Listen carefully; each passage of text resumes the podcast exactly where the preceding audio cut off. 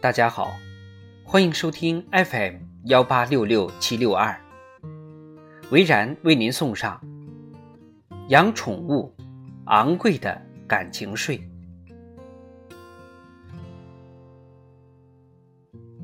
近来，我路过朋友家，发现他瘦了一小圈。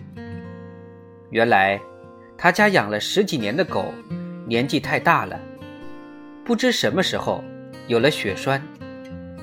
大半个月前，忽然中风，一家人赶紧把狗送到医院，一番抢救，好容易才把狗从鬼门关拉回来。祸不单行，他家的老猫。耳朵又发炎了，看医生又是一番劳心劳力加花钱。爱尔兰的宠物享受的照顾挺多。朋友的猫有一颗牙坏了，兽医要价四百五十欧元，还说最好能坚持给猫刷牙，实在不行就把牙拔掉。我惊讶。怎么给猫刷牙？买个电动牙刷，在它泡澡敷面膜时帮着刷吗？应该是买磨牙棒，让它自己解决吧。围绕着宠物的消费中，医疗最昂贵。比如打疫苗，朋友把猫送去打针，第一针四十五欧元，三周后的第二针。又是四十五欧元，此后每年交六十五欧元的疫苗费。养狗也不省心，一个朋友家的狗得了肿瘤，主人花两千五百欧元帮他开刀，最后也没治好。另外一只狗的主人更心塞，狗脱了一根玉米棒子，主人带去照了 X 光，花了两千欧元。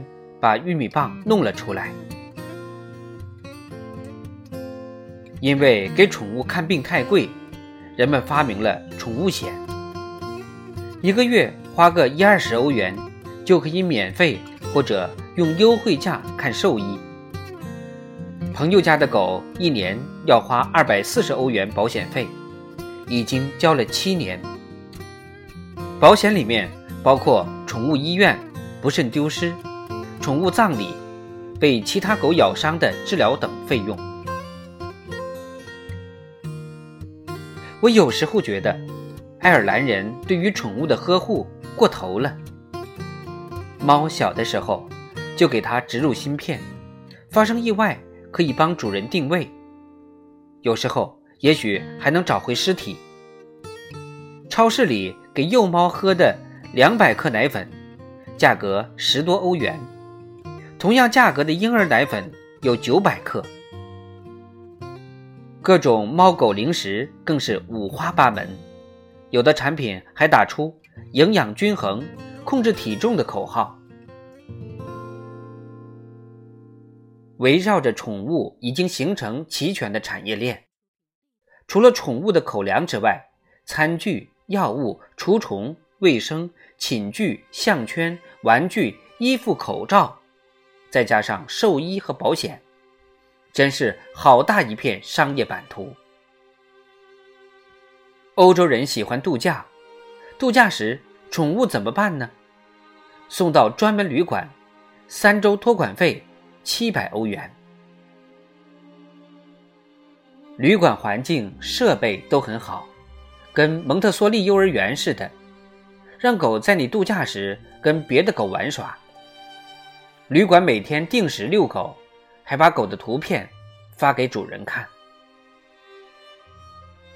有位兽医告诉我，大家愿意花钱，是因为把宠物视为家人的一份子。人和动物之间是相互陪伴、心意相通的。在传统农业时代，动物是人忠诚的工作伙伴。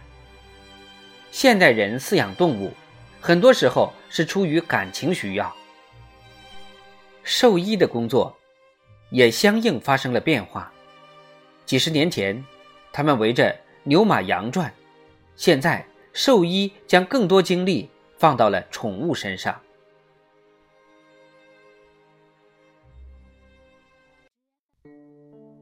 英国的畅销书作家吉米·哈利记录了一对老夫妇的故事。这对老夫妇七十多岁，他们养了十二年的狗被车撞死后，两个人非常伤心。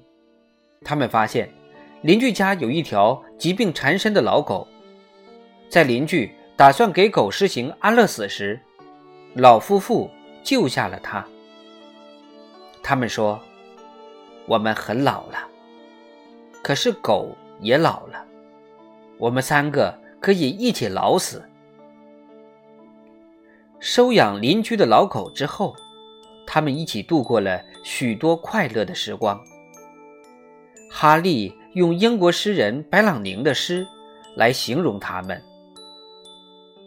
与我同老，欢乐时光，犹有未尽。”